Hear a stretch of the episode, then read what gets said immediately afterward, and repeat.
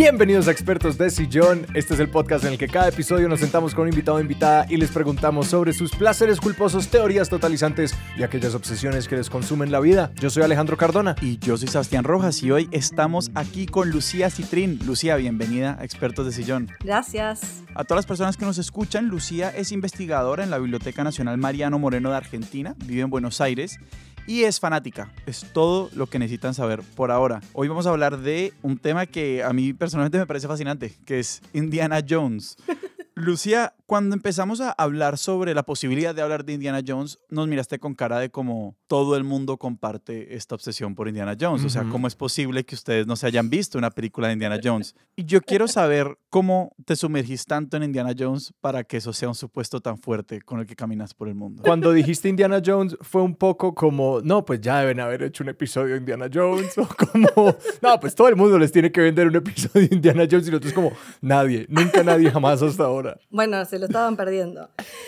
Eso es muy gracioso porque ese supuesto con el que yo camino por el mundo creo que lo estoy empezando a desarmar recién ahora, conversando con ustedes a mis 30 años de vida. Mirá, calculo que a eso de los 8, 9 o 10 años habré visto Indiana Jones por primera vez y la vi obviamente en la casa de mis padres, en la tele. Hay que aclarar también que, bueno, yo soy hermana mayor, entonces realmente digo, Indiana Jones no es que es algo de mi época, más bien para nada. Mi película preferida de Indiana Jones, que yo diría que es con la cual entro al mundo de Indiana Jones, que es La Última Cruzada, es del 89, dos años antes de mi nacimiento. Sin embargo, bueno, no sé qué pasó. La enganchamos alguna vez en la tele con mi hermano más chico. En algún momento, o sea, realmente no, no sé, no podría explicarlo después. A lo largo de mi vida creo que le hice ver Indiana Jones a todas mis parejas, amistades. y por hacer unas coordenadas de la franquicia rápidas, ¿Indiana Jones todas son de los 80s? Pues sé que hay una muy reciente que es La Calavera de Cristal, que es la que hicieron con Shia LaBeouf, que es un poquito como, eh, como una... Sí, pues viene muchos años después, ya es como Harrison Ford mucho más mayor, eh, Shia LaBeouf juega como el rol de esto, pero todas son de los 80s y ¿cuántas películas son? Y como para alguien que no conoce la franquicia, ¿Cómo les explicamos de qué va esta cosa? O sea, bueno, la primera es del 81 y es eh, Indiana Jones y la última y, el, y los cazadores del arca perdida. La segunda es Indiana Jones y el templo de la perdición. Esa es la peor de Indiana Jones. Casi que ni la recomiendo, pero bueno, o sea, obviamente hay que verla, pero no hay que verla tanto. Esa es del 84, me parece, y después Indiana Jones y la última cruzada es del 89 y Indiana Jones y la calavera de cristal es de el 2008. Justo recién la estaba volviendo a ver porque es la única que yo fui a ver al cine, obviamente. y me gustó igual. Para mí es una, es una gran peli. ¿Y todas las de los 80 son dirigidas por Spielberg? Todas dirigidas por Spielberg y también producidas por George Lucas y con música de John Williams, que es el mismo que hizo la música para Star Wars, para Jurassic Park. Es ese complejo como industrial Spielberg, George Lucas, eh, Harrison Ford, eh, además saliendo de la fama de Star Wars, como que estamos full en el momento, como que creo que en este momento acaban de terminar la tercera película de Star Wars cuando esto sale. En el 81, creo que sí. De hecho hay una historia medio pintoresca, que es que estaba George Lucas, eh, que se fue creo que a Maui o a un lugar así de vacaciones después del éxito gigante de Star Wars y estaba como, bueno, tipo, harto de la fama. Y cae Spielberg con esta idea. La cuestión es que estaban juntos en la playa relajando y bueno, y ahí apareció Indiana Jones. Yo tengo una pregunta por el personaje de, de Indiana Jones, o sea, ¿quién es, ¿quién es Indiana Jones, el protagonista de esta saga? Eh, Indiana Jones, que es en realidad el doctor Henry Jones Jr., porque el doctor Henry Jones es el papá. Sean Connery. Sean Connery, exacto. El doctor Jones es un antropólogo, en realidad es un arqueólogo, es un profesor muy, muy destacado de, de su universidad y además es un aventurero. La razón de su vida, digamos, es recuperar tesoros, artefactos y recuperar huellas de civilizaciones perdidas. Y él dice algo muy bueno en una de sus clases de eh, arqueología, que él dice, los arqueólogos buscamos hechos, no buscamos verdades, buscamos hechos. Mm. Entonces, él todo el tiempo lo que está diciendo es, bueno, porque esto es lo lindo del personaje para mí, que él es como, como dos personas, ¿no? Tiene algo medio, como todo superhéroe, como todo superhéroe que es un poco dos personas, ¿no? Hay como un civil y un superhéroe, digamos. Un civil y un paramilitar. Exacto. Exacto. Eh, Indiana Jones es un profesor y, y esa es su fama, de hecho. O sea, en el mundo lo conocen como Dr. Jones. Su club de fans son sus estudiantes, que lo adoran. Que lo adoran. Pues es que además es Harrison Ford, imagínense. Es que además tener a es Harrison, Ford de profesor Ford. en la universidad. Harrison Ford en los 80, Ajá. o sea. Es un escándalo. Es realmente un escándalo. Y él es este personaje, pero además es el personaje que va al lugar a pelear con los malos, a rescatar de las garras de los malos los objetos, ¿no? Los objetos que pertenecen al museo. Porque este es el eslogan de Indiana Jones. Ese objeto pertenece a un museo. Y Exacto. en el mundo de Indiana Jones, sus estudiantes o como el mundo sabe que él va y se enfrenta, no, ellos lo conocen puramente como un académico y un arqueólogo, porque es una versión además tan romántica de cómo es recuperar. Como que para la mayoría de personas, recuperar un artefacto significa como mucho papeleo diplomático para poder ir a un lugar como remoto y luego ir y excavar de maneras extenuantes y enormemente aburridas por Total. días y meses, mientras que él es como, no, yo voy a entrar a un templo que parece diseñado como por los diseñadores de Disney, como de un parque de diversiones, como que uno quiere atravesar esos espacios que él atraviesa. Parece un reality. Sí. Y el man está en Survivor. Literal. Tipo, sí, ahí hay como un, un loophole argumentativo, pero que para mí también tiene que ver con la lógica del, del relato de superhéroes. No sabemos lo que saben los estudiantes de la vida de Indiana Jones, o sea, fuera de la universidad. Lo que sí les puedo decir es que realmente Indiana Jones coincidiría y coincide mucho con vos, Alejandro, en esto que decís sobre eh, la romantización del- de la arqueología, porque Indiana Jones les dice a sus estudiantes, bueno, no se piensen que la profesión de arqueólogo es ir a buscar tesoros perdidos. Le dice, el 80% del trabajo de un arqueólogo ocurre en la biblioteca, así que lean y estudian. Acto seguido. Acto seguido, Acto seguido pasamos 80% de la película en una aventura. Igual él también tiene como sus problemas con la burocracia, pero bueno, él tiene como si fuera su como su sponsor en la universidad, que es el que le firma todas las cosas para que él haga, Ajá. pero en realidad lo que siempre pasa es que a él lo vienen a buscar de afuera de la universidad para hacer misiones y buscar cosas, porque él es el único que sabe X cosa. Entonces lo vienen a buscar y bueno, la universidad no es que le hace un favor a él en un punto. La universidad está respondiendo a poderes más allá de sí mismas. Y en este caso, como quiénes son entonces los malos de Indiana Jones? O sea, ¿cuál es el sistema de poder en el que están embebidas las universidades en el mundo de Indiana Jones y pues la arqueología como disciplina? Bueno, no, O sea, la universidad por supuesto es buena, eh, el profesor es bueno, ¿Es una universidad real? no, no sabemos, no, en ningún momento dice. en adelante, la universidad. En adelante de la universidad. Pero eh, es un poco, no me acuerdo ya quién de los dos es, es de Princeton, pero hay algo, ¿no? Yo estuve en Princeton y, y estuve en la biblioteca de Princeton y más bien en el museo de Princeton y tuve la oportunidad de ver los tesoros rescatados por Princeton, podríamos decir, Ajá. como los tesoros rescatados heroicamente por el British Museum, por el Metropolitan Museum, ¿no? Estos museos... eh, Rescatados de las garras de sus dueños originales. por supuesto, rescatados de las garras de pueblos que no saben lo que tienen. Ajá, ajá. Y es un poco ese espíritu, digamos. Solamente que no es tanto la universidad la que financia eh, las excavaciones, como si Princeton eh, ha financiado las excavaciones a través de las cuales llegaron los tesoros espectaculares a, a sus museos, sino que más bien eh, es eso, son como personajes de afuera. Y los malos son los mercenarios que quieren estos tesoros para fines malignos. Por ejemplo, los nazis, o sea, los nazis en dos películas son los malos. Y bueno, en esta última que estaba viendo ahora, por supuesto los soviéticos. Y después, en el Templo de la Perdición, es raro, los malos son los salvajes directamente. Ah.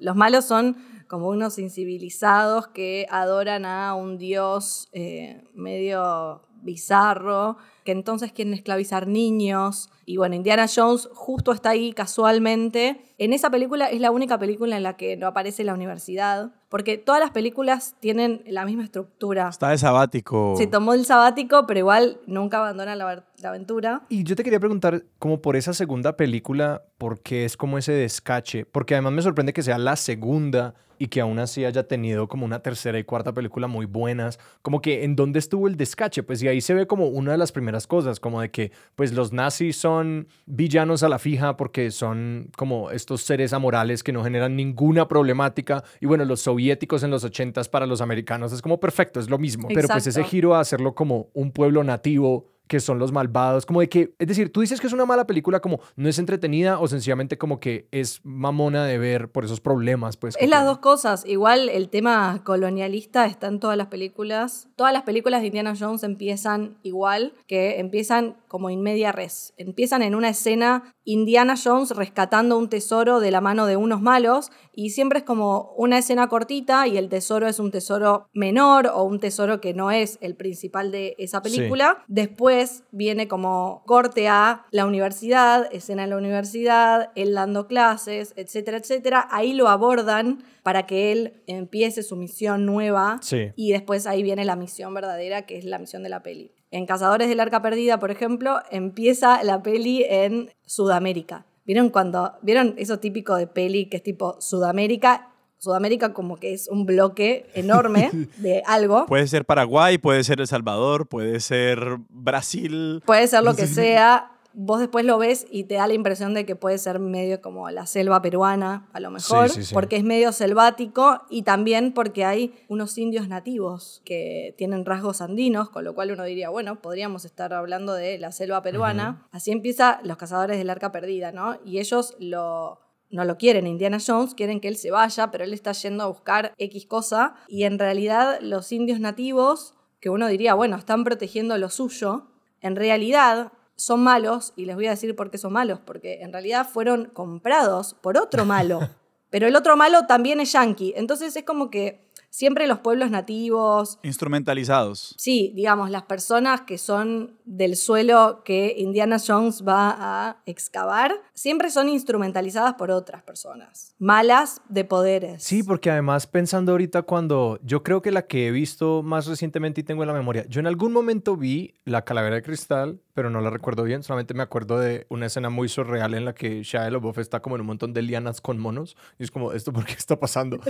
Eh, el man es Tarzán por un, por un ratito. Pero también recuerdo las escenas en el Medio Oriente de los cazadores del arca perdida y tienes toda la razón, como que las personas de los lugares donde visitan casi que no son personajes, como que en el caso de, de esto son como estas personas del Medio Oriente que realmente están siendo pagadas por los nazis, entonces realmente como que e- es problemático incluso el nivel en el que ni siquiera pueden ser villanos, como que ni siquiera tienen ese, esa agencia, son como villanos menores. Exacto, son villanos menores. En la última cruzada, que es cuando están buscando el Santo Grial, el Santo Grial está, eh, está en como unas cuevas y entonces eh, los nazis quieren acceder a eso y obviamente los nazis antes van a ir a ver como al rey o al sultán de ese lugar para decirle como, bueno, no te vamos a dejar sin nada, nos vamos a llevar esto, pero te vamos a dar lo que vos quieras. Y el sultán, ¿sabes qué es lo que quiere? Solamente quiere un Rolls Royce. No, Nada más.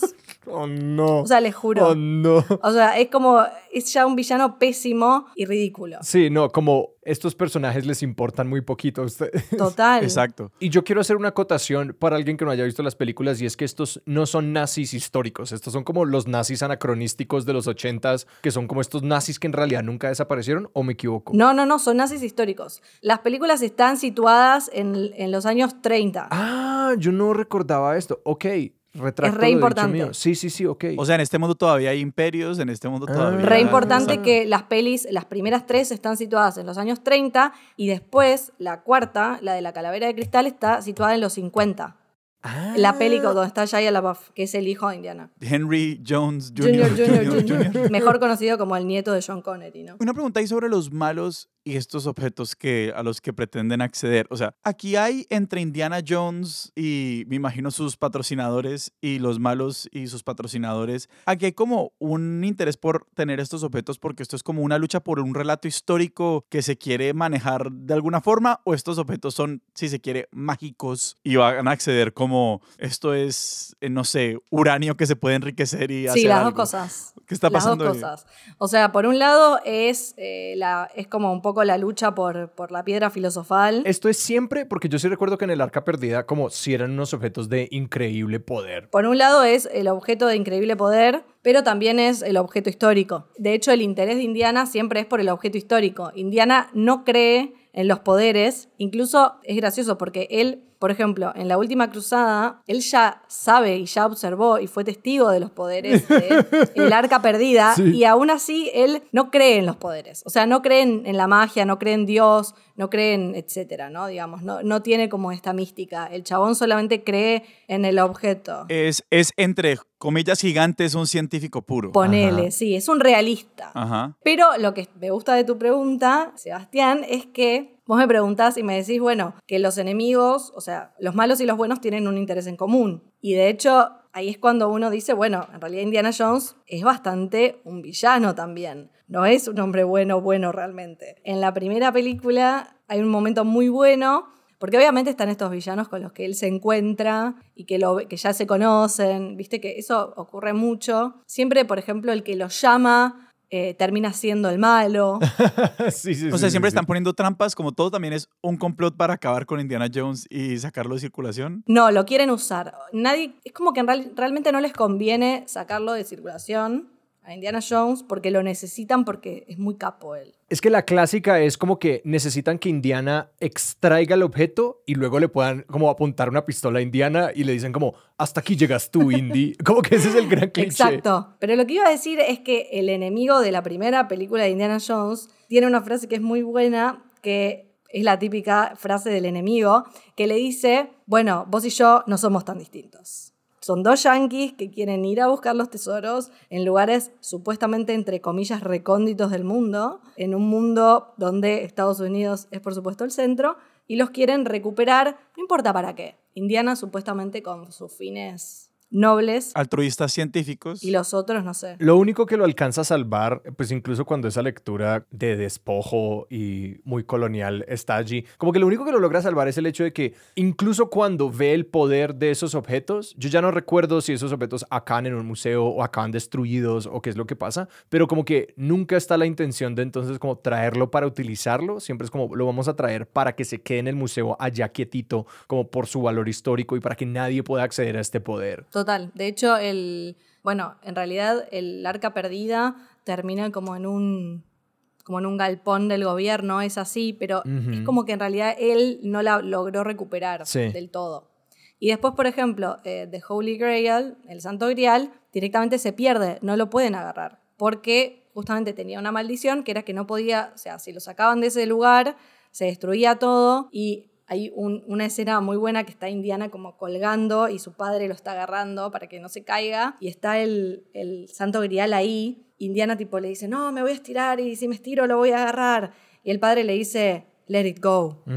Y se lo lleva, como que es una escena donde Indiana también tiene como esa ambición de decir, bueno, lo dejo todo por agarrar este tesoro y en realidad, bueno, ese tesoro se tiene que quedar ahí y nunca tenía por qué salir de ahí. También está un poco de, repente esa lectura de, bueno, ¿por qué, ¿por estos objetos tienen que ser extraídos de, los lugares en los que están? Y eso me, parece interesante esta lectura como de, Indiana Jones como otro villano y ahondar también como cómo nos pintan este personaje y estas sombras de Indiana como esta... esta esta insistencia en como traer estos objetos, en mantener su estatus como el tipo que es capaz de extraer todo, eso es transparente en todas las películas, como esta sombra indiana siempre sale, siempre hay un momento en el que él tiene que dejar ir, hay un momento en el que, no sé, los villanos también logran explotar un poquito como está hecho que él simplemente se le va a aventar a todo. Sí, y es como quién es Indiana como personaje, porque no me he detenido a reparar como sí, cuáles son las lecciones que él va aprendiendo, cuál es la evolución de ese personaje. Me parece que es un personaje que no, no aprende muchas lecciones. Realmente es una saga, pero es una saga donde cada una de las películas es independiente de la, de la otra, digamos. Tienen igual sus relaciones y sus, como sus citas a las otras películas, pero no hay como una continuidad de, bueno, tipo que aprende las lecciones, ¿no? Lo único que sí diría es que, bueno, en las primeras dos películas, en las, las tres en realidad, es un tipo bastante machirulo, bastante machirulo.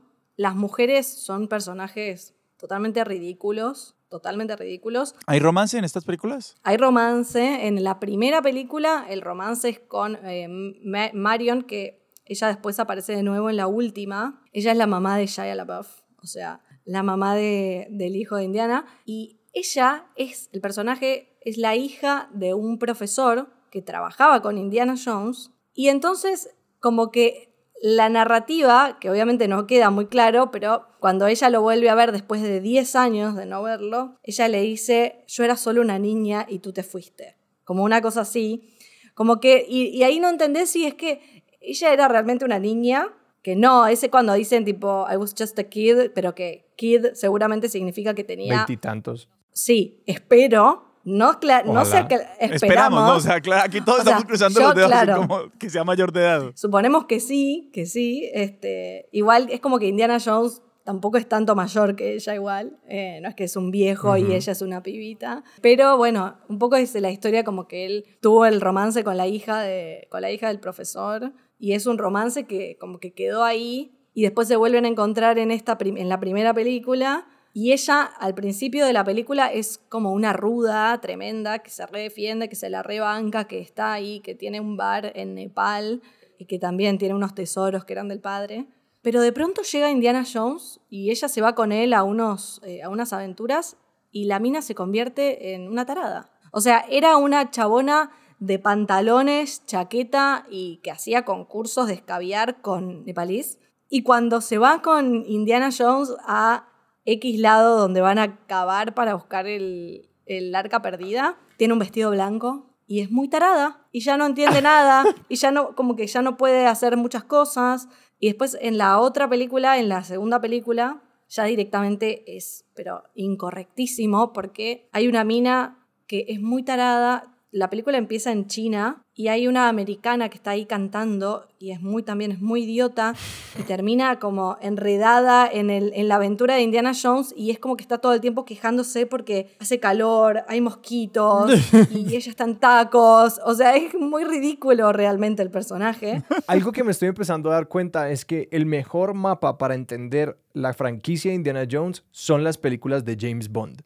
Exactamente. Y esa es mi teoría en este momento. Y qué curioso que además esté Sean Connery ahí metido, porque toda la estructura es igualita tenés el cold open en el que James Bond está como haciendo algún caso que no pertiene o se conecta tangencialmente con el caso que va a ser el grande de la película. Viene un agente institucional a pedirle las cosas, tiene esta problemática, los villanos le dicen que no son tan diferentes, es malo con las mujeres y además como esa estructura de protagonista que no se ve tanto ya, como que ya no hay realmente, y de hecho es un cambio que ha visto James Bond por continuar teniendo películas, que ahora tiene que ser un protagonista que no es como, entre comillas, perfecto en el sentido de que la trama tiene que involucrarlo a él personalmente y que se ve lo mismo con Indiana Jones, como que está, no, no, no nos interesa mucho como tu desarrollo como personaje, es más como un hombre que es perfecto para esta tarea, enfrentándose a unos retos como imposibles y haciéndolos como con total competencia o con algo como muy cercano a la perfecta competencia. Tal cual, lo iba a decir en algún momento, pero sí, realmente, bueno, Indiana Jones está claramente basado en James Bond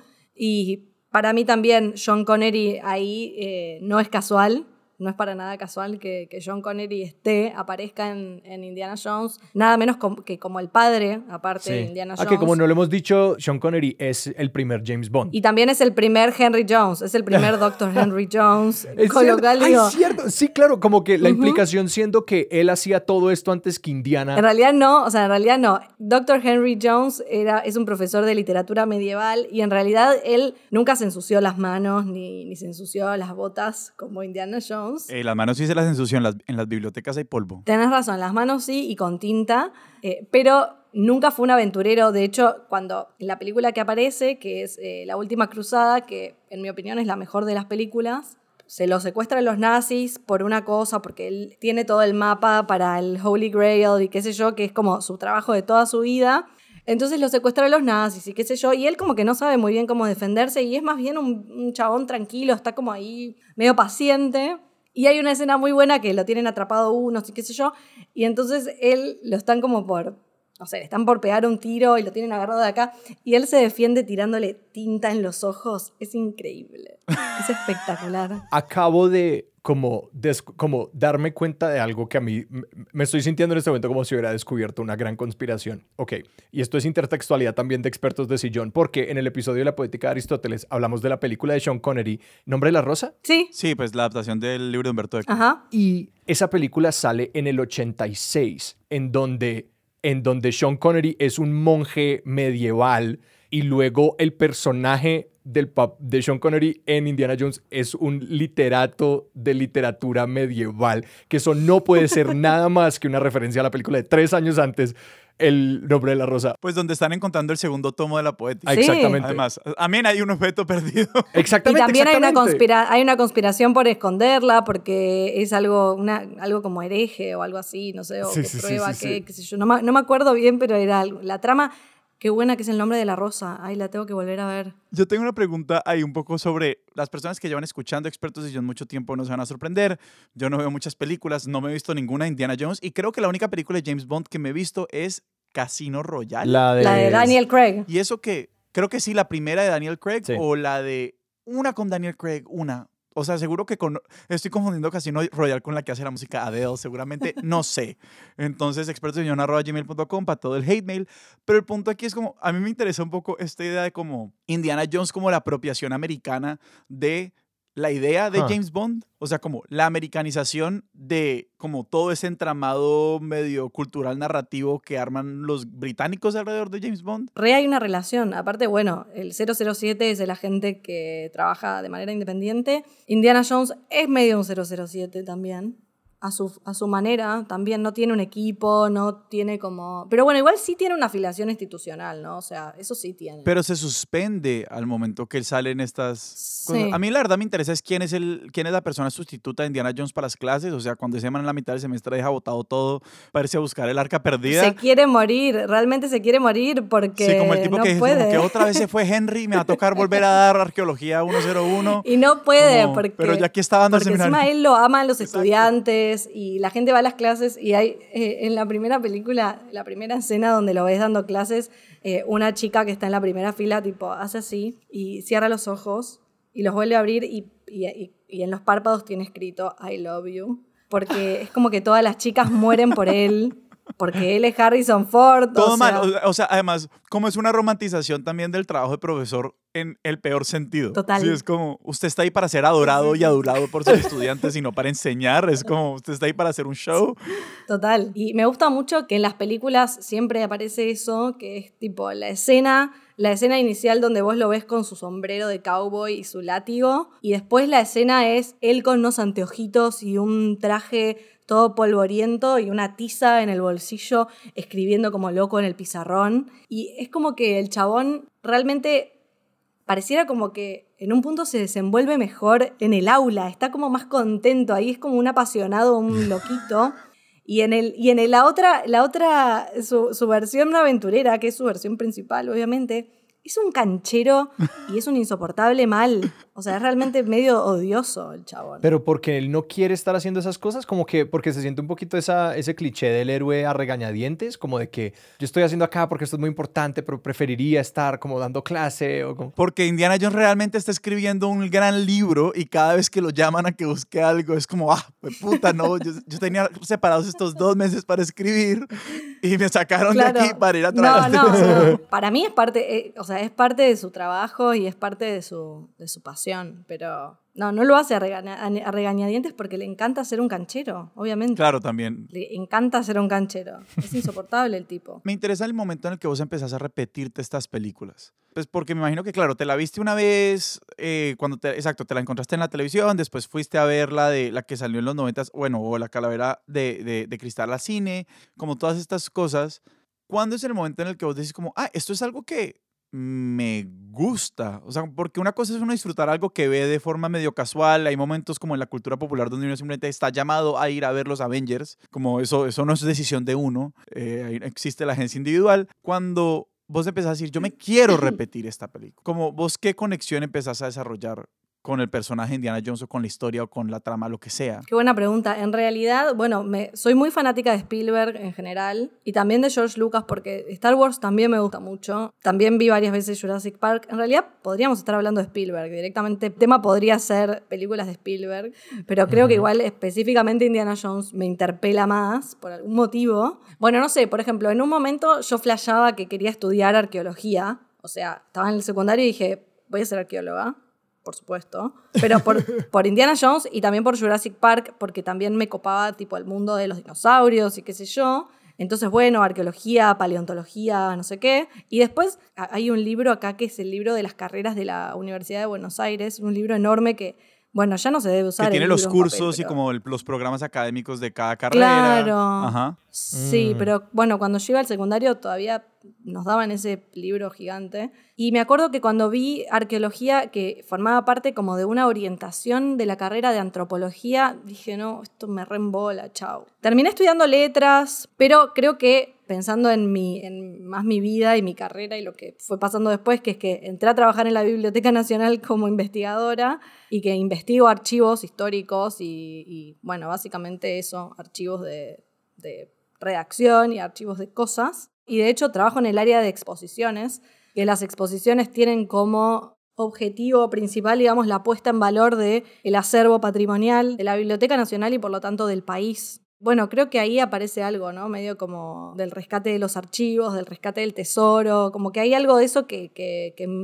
como que realmente me interpela y me, y me llama, digamos, que creo que ahí trazo una relación ahí entre Indiana Jones y yo, por supuesto. Porque esto hay que decir, cuando yo veía Indiana Jones, yo no amaba a Indiana Jones yo era Indiana Jones. No es que yo amaba al personaje y estaba enamorada del personaje, sino que simplemente yo quería ser ese personaje. Yo quería ser ese personaje. Me interesaba ser, me interesaba toda esa figura, todo ese despliegue. Nunca me identificaba con la mujer de Indiana Jones tampoco, ni, ni cerca.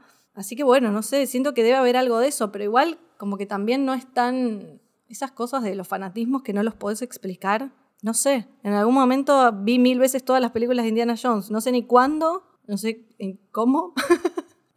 y cuando ustedes me escribieron para esto, y yo dije Indiana Jones, no sé ni por qué, fue como, bueno, Indiana Jones, o sea, obvio, lógicamente, qué sé yo. Pero, y a mí, eso me parece muy interesante sobre pensar en tu, tu trabajo como una persona que trabaja dentro de los archivos y, y, recuperando cosas, porque dijiste, Indiana Jones es una persona que recupera cosas, y ahí como la línea está, está bastante clara entre entre a ah, vos sos una suerte de Indiana Jones. Pero ya quisiera. Es, es, muy curioso porque, claro, uno está como, estamos expuestos, estamos expuestas a todas estas narrativas hollywoodenses de las ocupaciones y las profesiones, ¿no? Entonces, todos de alguna forma entramos a alguna profesión, a veces medio pensando que eso es como es en alguna película, y uno después se da cuenta que no hay tal arco heroico, como que es bastante mundano y cotidiano. Y a mí sí me interesa como si a veces como vos pensás en medio el arco heroico de, de, de, de, estas búsquedas de Indiana Jones en tu propio trabajo de archivo como algo que igual haces todos los días y que pues tiene unos ritmos distintos, pero más o menos como cuál es, cuál es el heroísmo de una persona que trabaja en un archivo.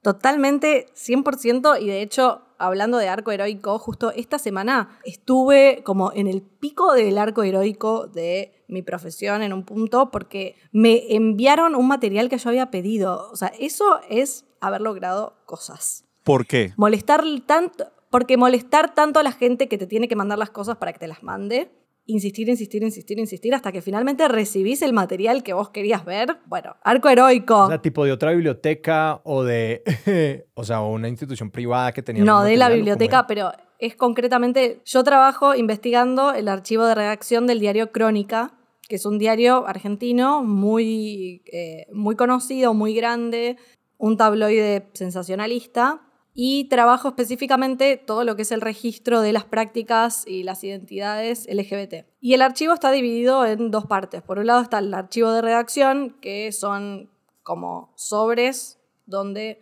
los archivistas guardaban recortes de noticias relacionadas con un tema. Y por otro lado está el archivo fotográfico, que es, digamos, todas las fotografías que se fueron sacando a lo largo de los años. Y en, esos, en ese archivo fotográfico son como fichas muy chiquitas porque contienen los negativos de las fotos. Y hace muy poco yo descubrí que algo que yo venía investigando hace bastante, tenía un archivo y un fichero fotográfico gigante, pero que estaba como con otro nombre del que yo pensaba y había un montón de material ahí que yo no había visto.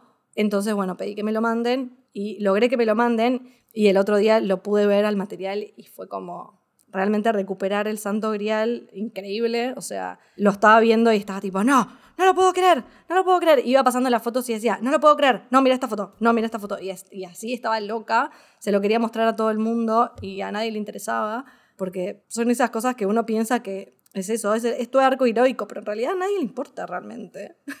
Sí, es que no, pero es curioso porque hay algo tan lindo allí porque casi que estas películas sí nos acaban dando un poco ese arco, esa narrativa, ese referente para, para nosotros sentirnos como en nuestras propias profesiones, porque yo he sentido lo mismo como, no sé, cuando estoy como investigando un video ensayo o como algo así, que uno como encuentra esa pieza y uno, y como que no hay manera de comunicarle a nadie lo importante que es eso. Y además, y eso directamente puesto como con una cámara encima también se vería como tenazmente aburrido y que de hecho es como, no sé, uno mira películas, yo que sé, como Spotlight o estas como películas que se tratan como de investigaciones en papel y todo esto. Y, y es un reto enorme como hacer que esas cosas se sientan emocionantes, como el momento con el que dan con el pedazo de papel y todo esto, esa dramatización, pero que al final no sé, siento que esas películas primero lo ayudan a uno a sentirse como ese héroe en ese momento de todas maneras, como así sea incomunicable y sea incomprensible, y que luego dan como ese referente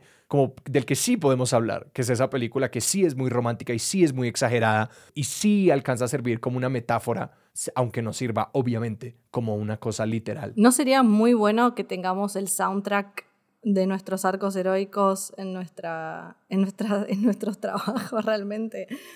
Creo que eso es lo que nos hace falta, ¿no? Exacto. Como una música de fondo. Sí, sí, sí. Pero eso, eso, eso que decís de la, de la música me lleva a otra pregunta y es, es muy chistoso, o al menos en mi experiencia como investigador, uno a veces reproduce la dramatización de las investigaciones a la hora de investigar ¿Y a qué voy con esto? Por ejemplo, todos hemos visto en estas películas de investigaciones o de Indiana Jones o de investigaciones de asesinos seriales o Spotlight o cualquier cosa así como estas paredes llenas de cosas y los pines y los mapas y como y cosas así como materiales que uno yo no sé si en términos como de categorización y organización de información es la forma más eficiente de sistematizar como lo que uno está encontrando, seguro que, que, seguro no. que no, exacto, pero uno se siente llamado a hacer eso para sentir que uno está investigando. ¿Te ha pasado eso? como Claro. ¿Cómo lo haces vos? Me pasa como que un poco empiezo a hacer cosas y empezás a escribir y a anotar como loca cosas y en un papel y en otro coso y de repente decís, bueno, pero para, yo tendría que estar haciendo un Google Doc con esto normal,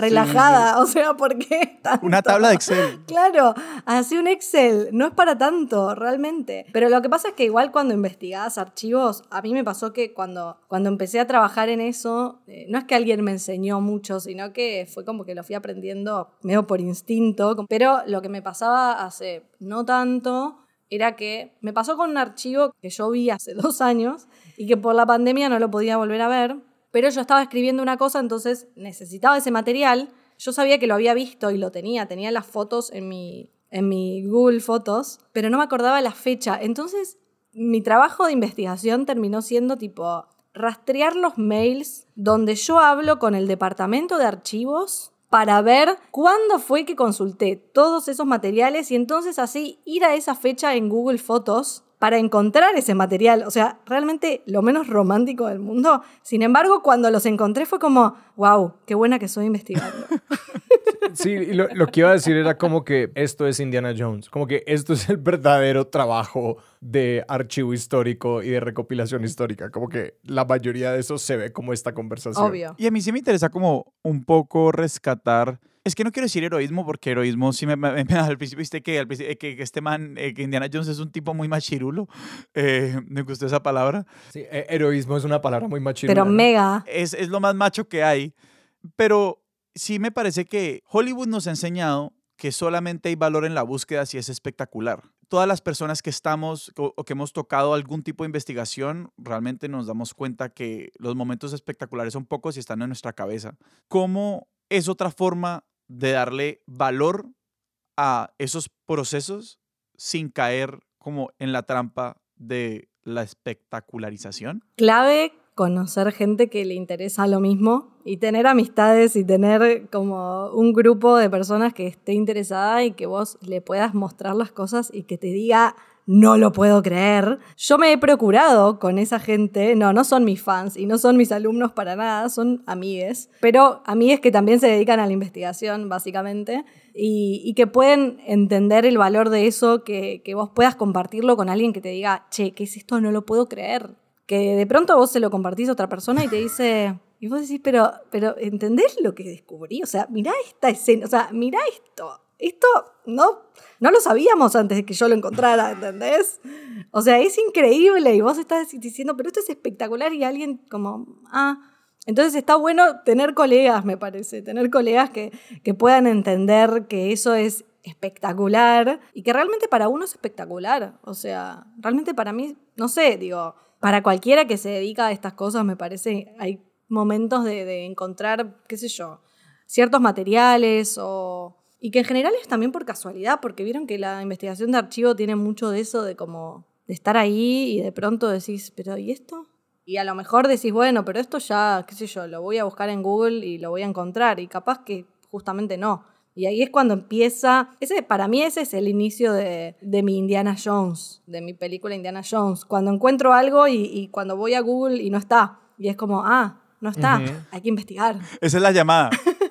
sí, sí, sí, Ahorita que hablabas de, esta importancia de tener eh, interlocutores que, también como entiendan un poco el, y que reconozcan como el, valor de los descubrimientos que uno está haciendo o de las cosas que uno está encontrando, simplemente descubrimientos puede sonar también de nuevo un poquito espectacular. Total, total. Pensaba mucho en como la museografía de Indiana Jones, volviendo a estos objetos que este tipo está tratando de recuperar.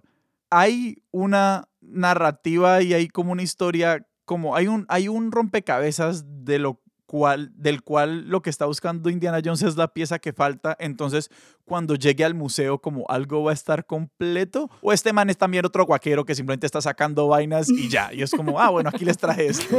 No, no, él, los tesoros que él rescata son tesoros fundamentales que la humanidad, porque esto es muy importante, la humanidad, the mankind, dijeran ellos, los viene buscando hace siglos, ¿no? Son todos tesoros como, bueno, pero esto es lo que estaban buscando los apóstoles, de qué sé yo, ¿me entendés? Y son todos objetos bíblicos y objetos que tienen mucho que ver con, con la religión, obviamente. Eh, pero Indiana Jones no es un católico ni nada, sino que eh, es eso, es un arqueólogo y, son todos estos objetos que son objetos que aparecen en las Sagradas Escrituras eh, o en textos antiquísimos de, creencias de ciertos lugares. La segunda peli, que es esta que no me gusta, eh, El Templo de la Perdición, que ocurre todo en, India.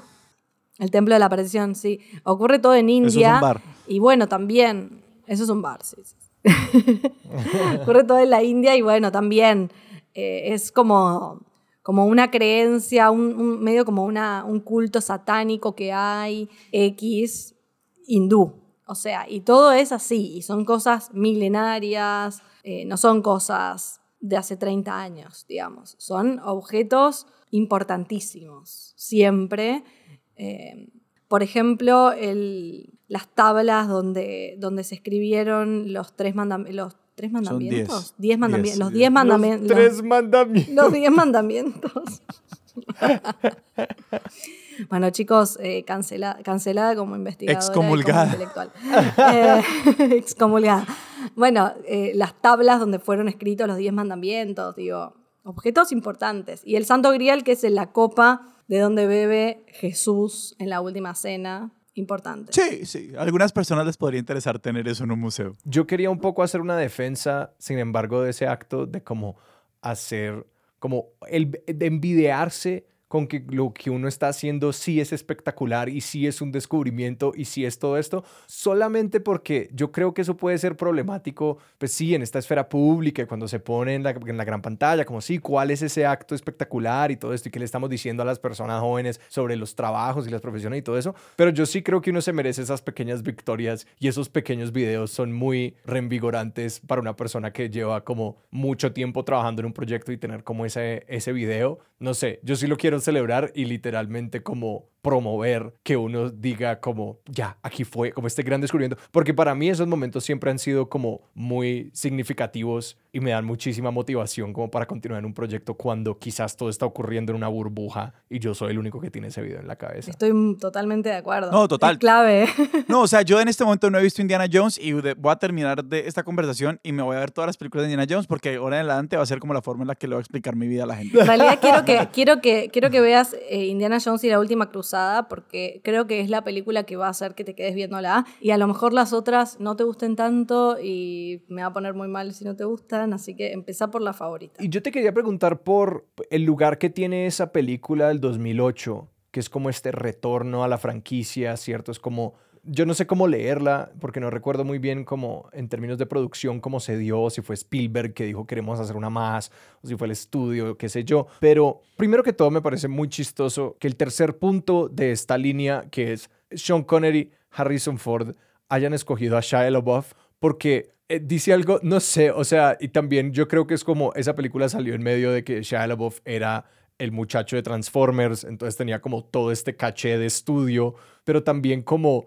que el héroe haya pasado de ser Sean Connery, Harrison Ford, Shia LaBeouf, que es como una visión del héroe como mucho más cómica, mucho menos mega competente, todo como que sencillamente es un trazo muy interesante de como esa evolución de los héroes perfectos de las películas, pero la verdadera pregunta que tenía era un poco por el hecho de que Indiana Jones no continuara en la manera que lo hizo James Bond y que me parece tan interesante, pues sí, todas estas películas de, de, Indiana, de, de, James Bond, por ejemplo, y que más o menos Indiana Jones se acabó en el momento en el que habrían tenido que reemplazar a Harrison Ford y traer a este otro arqueólogo, traer a esta otra persona. No sé, ¿cuál es tu lectura de eso? Como de que yo siento que en algún momento Sean Connery también se tuvo que haber sentido como irreemplazable como James Bond. Para las personas tuvo que haber sido un choque cuando eso ocurrió en esa franquicia pero que Indiana Jones sí tiene el derecho de ser exclusivamente Harrison Ford y hasta la fecha porque en la película de La Calavera de Cristal no es que propiamente reemplacen a Harrison Ford, él está allí, tiene un rol. No, no, y aparte él sí, él es central. Shia LaBeouf está en la película, pero no es el héroe de la película. El héroe de la película sigue siendo Indiana Jones. Y de hecho les quiero contar algo, en 2023 va a haber otra película de Indiana Jones. Va a estar producida por Spielberg, no la va a dirigir. Ahí estaba leyendo un poco que que él la quería dirigir, pero que al final la van a dirigir otros, pero él la va a producir, o sea, Spielberg va a seguir estando detrás y va a estar Harrison Ford. Eh, no sé si va a estar Jaya LaBeouf, pero, pero sí que va a estar Harrison Ford y no sé, me parece medio bizarro la verdad. Es cierto que hay algo del personaje que no, que no funciona sin, sin Harrison Ford, ¿no? No vería una Indiana Jones donde Indiana Jones sea otra persona no lo podría identificar, es como un personaje que está demasiado vinculado a, a ese actor. Es que han pasado demasiado tiempo, es, es, difícil. No sé, yo creo que los estudios sí están mostrando que están como que nada es sagrado y están dispuestos a hacer cualquier cambio, como mirando como pues hicieron en la precuela de Solo con alguien que no era Indiana Jones, con, con, alguien que no era Harrison Ford.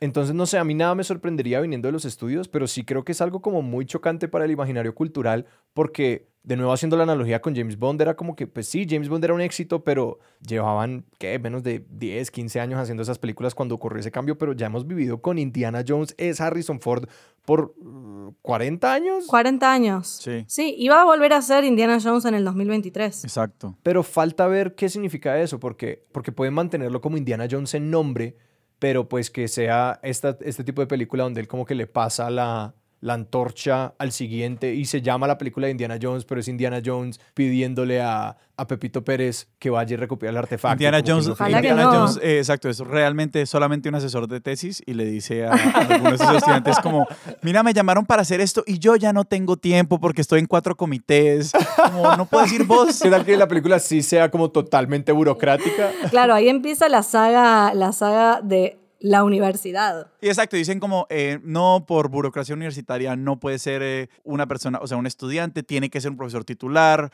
usted tiene que ir y realmente todo sucede en tres salones de la universidad. El tesoro fueron los pregrados que hicimos en el camino. Claro. sí, es verdad, me parece que es un personaje que no, no lo pueden reemplazar con nada, realmente. Y estoy contenta de que hayan elegido no hacerlo. Estoy contenta de que no hayan elegido el camino de James Bond porque Igual yo no soy una fanática de James Bond ni nada por el estilo, pero Me gusta que el personaje de Indiana Jones sea un personaje sagrado en un punto y que es Harrison Ford, digamos. Ya, ya está. Es él. No puede ser otra persona y está bien. Me parece que es lo que corresponde. En la, en la peli del 2008 hay como un, como un comentario también de, está ahí y están como por pelear con unos malos y, y él dice, dice, bueno, igual eh, no pasa nada, como ya mil veces nos enfrentamos con, no sé, 50 tipos armados, solo nosotros dos, y eh, Harrison Ford le dice, sí, pero éramos más jóvenes. Está en la, en la última peli, está la cosa del tiempo, de bueno, se murió, por ejemplo, Marcus, que era como su, eh, el chabón de la universidad, se murió el padre, John Connery, eh, él está viejo, está más grande.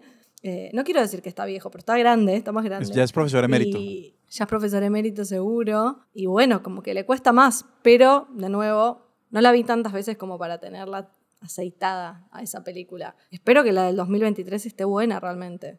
Yo confío, yo confío, a mí me va a gustar igual. O sea, a mí me va a gustar. Sí, es, es, es ese tema de la nostalgia, es como que queremos ver a esta gente en pantalla de nuevo. Y además Harrison Ford es un tipo tan increíblemente carismático que es difícil no Total. verlo en pantalla y no pasarla bien. Y además esos personajes que está, pues Indiana Jones sencillamente es Harrison Ford siendo Harrison Ford, como que George Lucas Sí. también lo escribió así, como que él sabía cómo era Han Solo y era como, bueno, aquí es Han Solo pero arqueólogo y Harrison, haz lo tuyo. Sí, menos canchero igual. Es medio como Han Solo realmente para mí es insufrible Han Solo, o sea, lo adoro, pero es medio infumable. Indiana Jones no es tan infumable, pero quería decir algo porque antes decían lo de una Indiana Jones donde él le pase la antorcha de Indiana Jones a otro personaje y quería decir que en la última cruzada, la peli empieza distinta a, a las otras porque empieza como con un momento de, de la infancia, digamos, de Indy. Y es un Boy Scout que, que están ahí como con los Scouts y qué sé yo, y de repente se mete como en una cueva, están no sé en dónde, y ve que hay unos tipos saqueando un lugar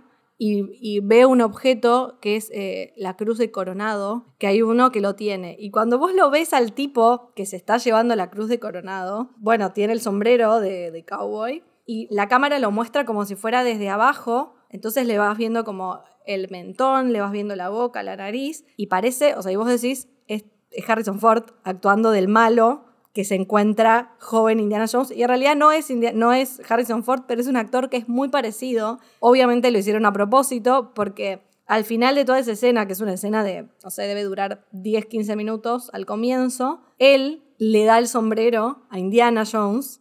Es como que él recibe su sombrero, su insignia, digamos, su identidad de un chabón que era un mercenario, De un guaquero, sí. que fue a buscar eso para dárselo a un nazi. Indiana Jones es realmente un villano. Es realmente un villano. Pero sí es muy interesante que estas son películas de las que genuinamente ya no se hacen, como que es un modo de, de, de película que se vuelve más y más raro, que es como la, no sé, como estas películas que tienen como ese estilo de fórmula, como el estilo del misterio y de como este tipo de protagonista que no tiene nada que confrontar, que a mí, me, a mí sí me produce mucha curiosidad qué va a pasar ahora con esta película del 2023, porque si se ve, por ejemplo, el cambio que ha ocurrido con James Bond, es como que James Bond ya no, ya no puede ser un personaje sencillo que sencillamente es un espía mega competente y ya, ahora tiene que tener una esposa. A mí no me gusta todo ese lado de James Bond, porque yo genuinamente creo que James Bond es una gran pendejada y así es fantástica. Como que yo me he visto de las películas clásicas de James Bond, es como, sí, así está perfecto, como con todo lo horrible que es y todo lo problemático que es. Es como, sí, yo vine aquí a ver un tipo eh, hacer espionaje y tener escenas de acción y me parece que se vuelve como demasiado peso dramático cuando intentan meterle todas estas cosas. Entonces me pregunto si a Indiana Jones también le va a tocar algo de eso, como de, no, necesitamos como toda esta otra trama emocional que corre paralela al arco de la aventura. Es que es lo que pasa en la última película. O sea, en la última película aparece Shia LaBeouf, que es el hijo, y aparece Marion, que es la mamá de Shia LaBeouf, que es la ex X no sé qué de Indiana Jones. No me acuerdo cómo termina, pero creo que se terminan casando. Es ridículo. O sea, sí, Indiana Jones se casa. Deja de ser el pirata y se casa. Pero bueno, no sé. Y en la del 2023, calculo que seguirán por ahí, o sea, o no sé de dónde partirán. Realmente es un misterio porque pasaron muchos años. Sí, también. La del 2008 también tiene mil años, si lo pensamos. Sí. Parece como que estamos hablando de una peli, sí, la última, sí, la última es de hace 13 años igual. Y además que ahora pensándolo cronológicamente, ahorita viene ocurriendo en los 70s.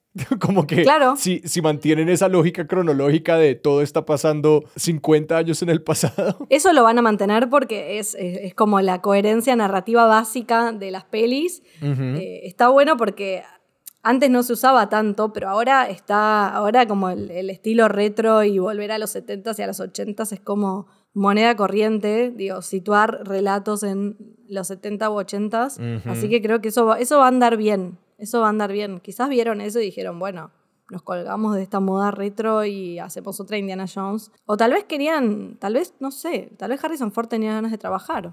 Yo a todos les sospecho a los estudios, como que yo- todos los estudios están mirando en sus cajones y diciendo, bueno, ¿cuáles son estas propiedades lucrativas que ya están testeadas y ya están probadas? Obvio. Y que podemos replicar de alguna manera. Y es como, sí, volvamos a hacer otra de, de Godzilla, volvamos a hacer otra de Indiana Jones. O sea, ya era hora. Sí, ya era hora, de todo hecho. este revivir de, pues sí, es de las franquicias más lucrativas. La diferencia es lo que decíamos antes, que es que Indiana Jones eh, nunca dejó de ser Harrison Ford. En ese sentido es medio, medio especial, ¿no? O sea, no es, eh, no es bueno que venga cualquiera y vemos cómo, cómo reflotamos este título, este nombre, ¿no? Bueno, es él. Y ya saben que es él y veremos qué va a pasar. Capaz que, capaz que es él pasándole el sombrero a otro, no sabemos, pero puede pasar. Yo creo que eso es lo que va a pasar. O sea, si la película no trae consigo un protagonista que en términos prácticos se lleva al menos la mitad de la película, yo creo que la película acaba con Indiana Jones pasándole el sombrero a alguien más, tal que si a la película le va bien en taquilla, la siguiente película es con ese nuevo protagonista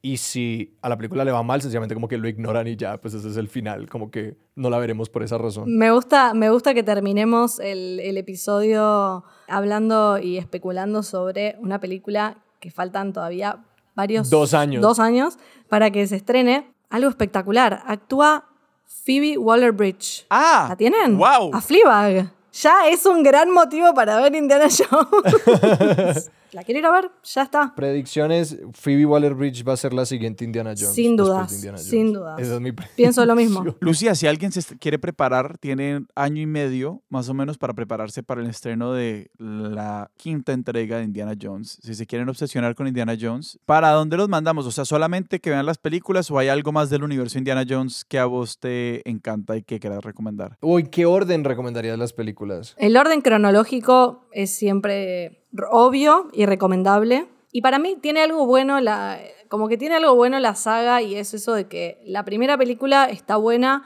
la segunda es mala y la tercera es genial. Pero empezar por el principio y si empiezan a ver el Templo de la Perdición y se aburren, la sacan. Porque es muy, o sea, es una peli bastante, bastante fea, la verdad. Bastante fea. Si la ven, van a, van a darse cuenta por qué es fea. Es incorrecta a tantos niveles. Es una película que hoy en día no se podría hacer. Sí, sí, sí. Eh, porque hay escenas como, por ejemplo, eh, eso, gente de India comiendo cabezas de monos Ay, no. y comiendo cucarachas y comiendo, y como que eso es el banquete para esas personas. Mm. O sea, es ese nivel de incorrección que Sí, maneja sí. la peli.